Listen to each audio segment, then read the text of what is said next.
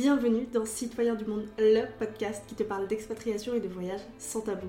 Je suis Dorine, française expatriée au Québec depuis 2020 et dans ces épisodes, je vais te montrer ce qui ne se montre pas. Alors oui, l'expatriation et le voyage, c'est inspirant, mais il y a des réalités derrière tout cela et c'est super intéressant. Je te laisse avec l'épisode du jour. Bonne écoute Salut salut Aujourd'hui on se retrouve sur un épisode concernant euh, le choc culturel en tant que française à l'étranger et surtout en tant que française au Québec. Comment ça se passe? Est-ce que c'est possible ou pas d'avoir un choc culturel? Parce que malgré tout, en fait, euh, en tant que français, on se dit, bah, sur de l'autre côté de l'Atlantique, les Québécois, ils ont exactement la même langue que nous, donc forcément, on est un petit peu pareil. Sauf que euh, la réalité est un petit peu plus complexe que ça. Déjà, il faut se dire que euh, l'image du français euh, au Québec, ça, elle peut être très bonne comme très mauvaise. il peut y avoir les deux cas de figure. Et aujourd'hui, j'ai envie de parler de certaines choses qui m'ont un petit peu surprise, choquée, en bien comme en mal, pour un petit peu ben, peut-être démystifier tout ça et puis donner un petit peu de, clés pour euh, venir ici. Déjà, euh, il faut savoir que au Québec, ce ne sont pas euh, des Français, ce sont des Américains qui parlent français. Les Québécois sont des Nord-Américains ils ont une culture qui est différente, ils ont des habitudes qui sont différentes. Alors oui, le Québec est la seule d'ailleurs province euh, où l'on parle français, même si au reste du Canada, euh, tu peux avoir des Français, mais au Québec, c'est la, seule province où, il y a autant de, francophones.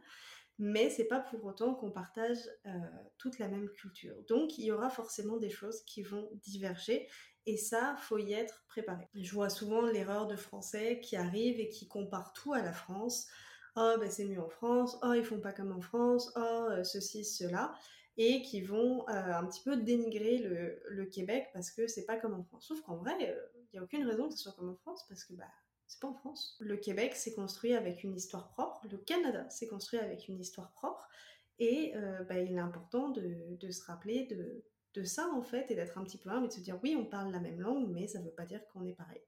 Euh, les Québécois ne t'attendent pas pour faire leur vie, le système québécois n'attend pas les francophones même s'ils sont quand même très invités à, venir parce qu'il y a de moins en moins de, francophones au Québec. Mais voilà, il y a des différences qui sont notables. Aujourd'hui, j'ai envie de parler euh, de, plusieurs sujets. Le premier, c'est le travail. le travail, c'est quelque chose qui peut être touchy, surtout, euh, surtout en France, mais culture du travail est différente au Québec. Euh, et même plus largement en, Amérique du Nord. Déjà, il y a beaucoup moins de vacances. Alors quand tu es français et que tu es habitué à 5 semaines de congés payés par an, et que tu arrives au Québec et qu'on te dit bah, légalement ici c'est 2 semaines, minimum. Tu peux avoir plus, mais c'est deux semaines minimum. On va pas se mentir, ça fait un peu mal au cul. Parce que euh, pour certains employeurs, en plus, ils t'obligent à prendre ses vacances à certains moments de l'année. Donc, tu te retrouves à bosser et à pas être vraiment libre de ton choix de vacances. Oui, tu peux avoir des congés euh, sans solde. D'ailleurs, c'est souvent ce qu'on entend, euh, souvent ce que j'entendais quand j'étais en France. Ah oui, mais t'as moins de vacances, mais euh, t'as un peu des congés sans solde illimités. Alors c'est faux. C'est pas illimité. Ça dépend beaucoup et dans la majorité des cas, tu n'as pas de congés sans solde illimité. Tu peux avoir un nombre de congés sans solde important ou pas. Dans mon ancien travail, euh, quand je me suis fait euh, virer, j'en parlerai un petit peu après, on m'a prévenu que à partir de 2023, c'était 5 jours de congés sans solde. C'est par an, c'est que dalle. Mais, mais voilà. Donc faut s'habituer à se dire, ben, je change de pays, mais je vais un petit peu faire une croix sur cet acquis social-là. Euh, c'est souvent quelque chose qui est, tu sais, on y pense, on y pense, mais quand tu es face à la réalité, t'as deux choix, soit tu l'acceptes et tu fais avec, soit tu passes ton temps à gueuler et t'es pas heureux. Donc euh, faut le savoir, faut se l'intégrer vraiment bien, se le foutre dans le crâne parce que en fait si tu viens ici pour travailler, tu vas y être confronté. Donc autant euh, autant vraiment l'avoir intégré avant pour mieux le vivre. J'en parlais aussi quand j'ai dit que je m'étais fait virer, je la sécurité, tout l'aspect de sécurité au travail, de contrat, etc c'est différent en France. En France, tu as un contrat de travail, c'est bétonné, on peut pas te virer comme on veut, c'est très procédurier. En France, c'était vraiment très protégé. Même si tu fais de la merde dans ton travail, il y a de grandes chances que tu te fasses pas forcément virer. Au Québec, et même encore une fois au Canada, c'est super facile de te faire virer, c'est très facile de démissionner. Il me semble que tu n'as pas de préavis réellement légal à donner quand tu démissionnes on va te dire que le minimum, on va dire moral, c'est deux semaines. Donc, tu arrives toujours ton boss, tu dis, OK, je me casse, je te donne deux semaines, mais il y a des boss qui vont dire, OK, ben, ça s'arrête aujourd'hui. Il se trouve que cette année, en mars, j'ai pris, j'ai commencé une réunion euh, pensant qu'on avait parlé de projet et j'ai appris dans cette réunion, devant une collègue qui n'était pas plus au courant que moi, que je me faisais virer. Je l'ai appris à 10h30 et mon contrat s'est arrêté à 15h le jour même. Ça surprend, mais puis on va, va pas se le cacher, c'est vraiment pas agréable, mais c'est comme ça. Ici, cette sécurité de l'emploi, elle n'existe pas. Donc, t'as dans le moins bon, c'est-à-dire que ben, tu peux te faire virer du jour au lendemain, mais c'est aussi dans le très bon parce que euh, il y a cette flexibilité du travail là, c'est-à-dire que tu peux retrouver très facilement du travail. Ici, en plus, en ce moment, on est dans une pénurie euh, de main-d'œuvre, ça embauche un petit peu partout. Donc, tu peux euh, retomber sur tes pattes. Cette culture du travail-là, en tant que Français, ça se coud un peu parce que nous, on est très habitués à se dire, bah, voilà, j'ai un boulot, j'ai un CDI, maintenant c'est bon, c'est ancré, let's go mais la réalité est que bah, ici ça n'existe pas. D'ailleurs, encore une petite chose qui peut, surprendre, ici les salaires sont assez hauts. C'est pas rare, même en salaire débutant dans un boulot, d'être à 20 euh, dollars de l'heure, 20, 22, 23 dollars selon les branches, on s'entend. Hein mais euh, le salaire minimum, il me semble aujourd'hui, est à 12 dollars de l'heure et personne, ou presque, ne paye au salaire minimum, même pas le McDo, parce que euh, ici on va beaucoup jouer sur le salaire et les avantages sociaux pour être compétitif. Comme on est dans une période de pénurie de main d'œuvre, les entreprises sont en position de compétition pour récupérer de la main d'œuvre. Donc les salaires sont globalement plus hauts, mais ça va avec le fait que bah à côté de ça, tu as moins de vacances, forcément. Si nous, en France, on a l'habitude de, d'avoir des salaires un petit peu moins hauts comparé au Québec, mais tu as plus de protection sociale, tu as plus de vacances, donc bah, ça va de pair, en quelque sorte. D'ailleurs, en parlant des avantages sociaux, ici on appelle ça des avantages sociaux. Je sais qu'en France, la, mutuelle proposée par euh, ton patron, c'est une obligation. Ici, c'est un avantage social. Tu vas avoir ce qu'on appelle la conciliation travail-famille, qui est un petit peu beau mot pour dire bon bah si tu as besoin d'une journée, on va te la donner, on va te permettre d'aménager un petit peu ton ton emploi du temps. C'est quelque chose qui se fait quand même assez facilement au Québec. C'est quelque chose qui est vraiment beaucoup mis en avant pour donner une bonne image d'entreprise. Dans les faits, c'est pas toujours le cas. Voilà. Il y a des belles paroles et pas toujours les actes qui vont avec, mais malgré tout, tu as cette place de ta vie personnelle qui est quand même prise en compte. Ça, faut quand même le souligner. Autre point qui peut créer un choc vraiment et auquel on n'est pas forcément euh, habitué, c'est effectivement tout ce qui est acquis sociaux acquis sociaux, protection de la santé, là j'entends. Euh, en France, on a l'habitude que les soins soient gratuits. Tu vas partout, c'est gratuit. Au Québec, comparé à d'autres provinces, le système de sécurité pour les Québécois est gratuit. Ça ressemble un petit peu à la France. Mais quand tu arrives euh, en tant qu'expat, tu n'as pas toujours tout de suite le droit à cette protection-là. Ça s'appelle la RAMQ, le régime de l'assurance maladie du Québec. Et tu n'y as pas forcément le droit. Donc, tu vas devoir payer. Déjà, tu vas devoir payer une assurance et il te faut une assurance santé ici, c'est obligatoire. Mais euh, tu te rends compte que la santé a un coût. Pour donner une idée, il m'est arrivé deux fois, je crois, ici, d'avoir des infections urinaires. Et il a fallu, pour que je me fasse soigner, débourser 150 dollars cash pour qu'un médecin me prenne en charge et des antibiotiques. Je ne sais pas s'il les a déclarés parce qu'il me les a demandé spécifiquement en cash, mais en l'occurrence, tu te rends compte que la santé a un coût. Le système médical est très tendu, comme en France, et donc euh, c'est super difficile d'avoir accès à des médecins. Tu as des cliniques sans rendez-vous, sans rendez-vous, euh, qui te demandent de prendre rendez-vous deux jours à l'avance pour pouvoir euh, espérer avoir une place. Donc, quand on est habitué à avoir un système qui est extrêmement bien fait, il faut l'avouer. En France, en se disant, mais en fait, tout est gratuit, tu vas n'importe où, c'est gratuit. Fais une croix dessus quand tu viens ici. C'est un fait. Euh, encore une fois, on le sait, on l'entend. Quand tu te retrouves confronté à ça, c'est complètement différent.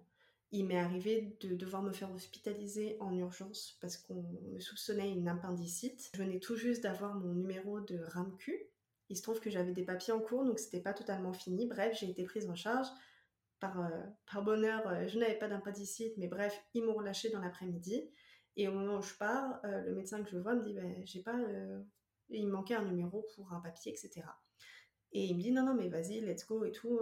Et en fait, j'ai su quelques semaines plus tard que la RAMQ me prenait en charge un petit peu plus tard que ce que je pensais. Et donc, clairement, il m'avait dit, si la RAMQ ne te prend pas en charge, tu vas te retrouver avec une facture de plusieurs milliers de dollars. Parce que j'avais eu des examens sanguins, parce que j'avais eu une échographie en urgence, parce que j'avais eu des examens urinaires, et tout ça chiffrait en fait. Mais comme euh, j'avais donné mon numéro de RAMQ, ils m'ont fait passer ça gratuitement, et il se trouve que dans les papiers, ça s'est arrangé, mais j'ai vraiment flippé, j'ai mal dormi pendant des mois parce que je me disais, ça se trouve, je vais recevoir une facture de plusieurs milliers de dollars dans ma boîte aux lettres un jour parce qu'il a fallu que je me fasse soigner. Et c'est quelque chose, en tant que Français, tu n'as pas l'habitude. Parce que euh, tu vas appeler les pompiers, c'est gratuit. Parce que tu vas aller te faire opérer, c'est gratuit. Donc ça, c'est vraiment quelque chose à prendre en compte en termes de, choc culturel. Hein. C'est tout con, mais ça te fait un choc de dire, ah oui, je suis en Amérique du Nord, la santé, c'est pas gratuit. Ah oui, je suis en Amérique du Nord, la sécurité au travail, ça n'existe pas. Ça veut pas dire que tu dois être dans euh, la peur tout le temps de te faire virer, mais faut savoir que ça peut arriver. Ça peut arriver à tout le monde. Ton patron peut simplement dire euh, bah, en fait, il n'y a plus de travail, tu dégages. Ou euh, finalement, j'aime pas ce que tu fais, tu dégages. Parce qu'il y a très peu de justificatifs à donner. D'ailleurs, il y a certaines personnes qui vont commencer un boulot sans avoir signé de contrat de travail. C'est on paye machin, truc, si ça va pas, bah, finito quoi. Donc ça, c'est deux gros points qui me semblaient importants de parler quand on parle de, de choc culturel parce que malgré tout, ça fait partie d'un choc culturel quand t'es français et que t'es très privilégié dans, termes de, dans un contexte social où vraiment on a vraiment milité pour les droits sociaux. Ça, c'est très curieux pour nous. Autre chose dont je voulais parler dans, ce, dans cette différence culturelle-là, le crédit. Le crédit, c'est quelque chose qui est très présent ici. Alors, je vais rappeler un petit peu rapidement ce que c'est parce que le crédit n'est pas la même chose que ce qu'on pense en France. Ici, la carte de crédit, donc c'est une carte différente euh, de la carte de débit, te permet d'avoir une dette constante dans ta banque, concrètement. En gros, pareil, je vais donner un exemple. Quand je suis arrivée au Québec, j'étais en stage et donc je n'avais pas de salaire. Pourtant, ma banque m'a dit on te donne une limite de crédit de 500 dollars. On te donne une carte et tu peux piocher 500 dollars dedans constamment faut que tu le rembourses au fur et à mesure, parce que sinon, bah, après, il te reste plus rien. Mais j'avais tout le temps une limite de crédit de 500 dollars. Et alors que je gagnais rien. Je gagnais pas d'argent, en fait. Et en fait, ce, crédit-là est très important. C'est très ancré. Déjà parce que quand tu utilises ta carte de crédit, tu peux avoir des, ce qu'ils appellent des ristournes, des réductions, etc. Donc c'est vraiment incité, on t'incite à utiliser euh, ta carte de crédit au quotidien. Tu n'as pas de limite, il me semble, euh, en termes de transactions à faire comparé aux cartes de débit. Certaines cartes de débit, au bout de 30 transactions par mois, tu payes un petit peu plus, etc. Et surtout, la carte de crédit et comment tu règles tes crédits chaque mois et comment tu repayes ta carte, bah, en fait, ça va donner un signal à ta banque euh, de si tu es un bon payeur ou non. Et si tu es un bon payeur, que tu as une bonne cote de crédit, tu vas pouvoir avoir des avantages quand tu vas vouloir avoir un crédit plus gros, par exemple pour une maison, pour une voiture. C'est-à-dire que si tu as une bonne cote de crédit, tu auras peut-être des taux d'intérêt qui seront moins importants pour euh, ton achat de maison. Peut-être que tu auras un prêt qui sera plus élevé tout simplement parce que ta banque a vu comment tu gérais tes crédits au quotidien et s'est dit cette personne est un bon payeur, donc on va lui faire plus confiance. Le pendant de ça, c'est que si tu rembourses pas ton crédit à temps, tu te retrouves avec des intérêts de 20%. Voilà. Faut le savoir. Ça veut dire qu'il faut être assez régulier dans ses paiements, il faut être aussi assez éclairé sur la manière de gérer l'argent.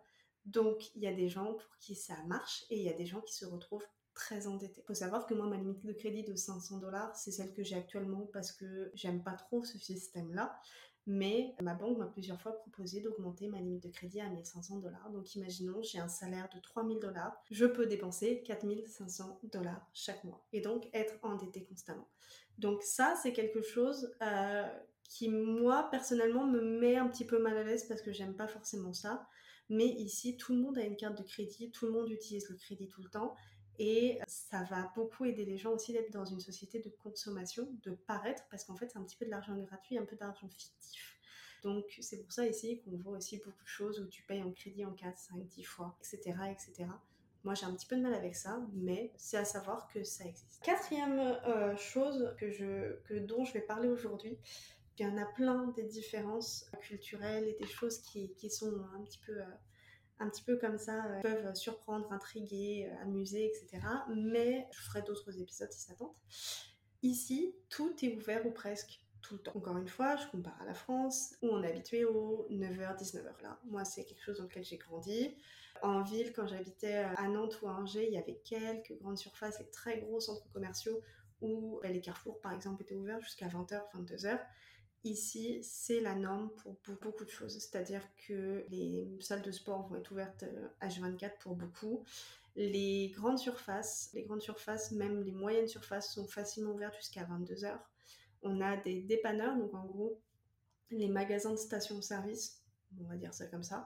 Quand il n'y a pas de station-service, les dépanneurs euh, sont ouverts 24-24 pharmacies sont ouvertes avec une plage horaire très étendue. C'est quelque chose auquel on s'habitue et que moi je trouve vraiment bien. Quand j'étais aux États-Unis il y a quelques années, je me disais oh mais je comprends pas pourquoi il y a autant de choses, etc. En vivant ici, je dois avouer que c'est quand même un certain luxe de te dire ok il me manque quelque chose à 20h, je suis en train de faire une recette, hop je vais juste aller courir au magasin d'à côté pour chercher quelque chose. Donc vraiment, ça c'est quelque chose qui est très apprécié, je sais des Français qui vivent ici, de dire bah en fait quasiment tout est ouvert 24-24, donc euh, c'est quand même super agréable de dire bah si je veux faire mes courses un dimanche après-midi ou un dimanche soir à 20h, bah, je peux le faire. Si tu as des enfants et que, euh, je sais pas, t'en as un qui est, qui est pas très bien ou qui est malade et que tu vas aller chercher quelque chose, que tu es à court de couche ou quoi que ce soit, bah, tu te dis pas, faut que j'attende demain à 8h que la grande surface soit ouverte. T'auras un dépanneur, t'auras une grande surface, t'auras une grande surface pour te, pour te dépanner, quoi. Donc, euh, donc voilà un petit peu les quatre points que je, que je voulais aborder ici. Ah non, j'allais oublier quelque chose, c'était ma faute, toutes mes excuses. Le cinquième point qui est important, qui est là pas tant un choc culturel, mais j'avais envie d'en parler dans, dans cet épisode, l'insécurité dans les rues, l'insécurité quand tu es une femme au Québec, comment ça se passe? Parce que c'est quelque chose auquel j'étais confrontée en France, quelque chose quand je suis partie avec mon mec qui nous gonflait particulièrement. Et bah, ici, il faut avouer que bah, la vie est complètement différente. Je vis en ville, je vis proche de Montréal et euh, je me sens pas en insécurité. Je peux sortir dans les tenues que je veux. Il y a une semaine, on avait euh, des ressentis de 43 degrés. Je sortais en short et en brassière dans la rue parce que clairement, j'étais en train de crever de chaud. Personne m'a jamais fait chier. J'ai dû me faire siffler une fois, regarder quelques fois, mais c'est pas du tout comparable à la France. Et ça, c'est une différence qui est vraiment très notable. C'est pas une différence culturelle, certes, je l'admets, mais c'est une différence qui est suffisamment notable pour que j'en parle ici parce que je sais qu'il y a beaucoup de personnes, beaucoup de femmes qui, qui se sentent pas forcément super bien en France à l'heure actuelle et qui se disent bon bah est-ce qu'au Canada ça sera mieux parce qu'il y a une image d'une meilleure vie, en tout cas dans ce sens-là? Et bah, c'est plutôt le cas, vraiment. Ça veut pas dire que c'est le monde des bisounours. Ça veut pas dire que les gens dans la, en ville laissent leur porte ouverte. Ça veut pas dire qu'il n'y a pas de criminalité, qu'il n'y a pas de drogue, qu'il n'y a pas de règlement de compte. Mais globalement, dans 99% des cas, c'est beaucoup plus calme. Et ça, c'est très, très, très agréable. Donc vraiment, je tenais à en parler aujourd'hui parce que euh, c'est un des premiers épisodes que j'ai fait sur ce podcast et je sais que c'est une question qu'on me pose dans mon cercle d'amis, etc. Et je pense que ça a toute sa place ici. Donc voilà, pour récapituler un petit peu, il faut savoir que quand tu viendras ici, si tu as envie de venir ici, il faut faire un petit peu une, une croix sur tout ce qui est avantages sociaux à la française, comme tu l'imagines. Donc c'est-à-dire qu'il faut t'attendre à avoir moins de vacances, moins de sécurité au travail, à payer la santé et à devoir vivre avec ça. Il y a un système qui est quand même plutôt bien fait, il y a pas mal de choses avec lesquelles tu peux, tu peux dealer, mais il faut le savoir parce que sinon tu le vivras très mal. Il faut savoir aussi que la finance c'est différent et que tu entendras tout le temps parler du crédit, de ta carte de crédit, de ta cote de crédit, de ta limite de crédit et ça, ben, faut avoir quelques petites notions pour bien, pour bien le gérer. Et la dernière chose, c'est qu'en tant que femme ici, tu te sentiras clairement plus en sécurité dans les rues et ça, c'est super important. Cet épisode t'a plu? Je t'invite à mettre un avis 5 étoiles sur ta plateforme de podcast favorite et à me mettre un petit commentaire. Sur ce, je te retrouve très vite. Bye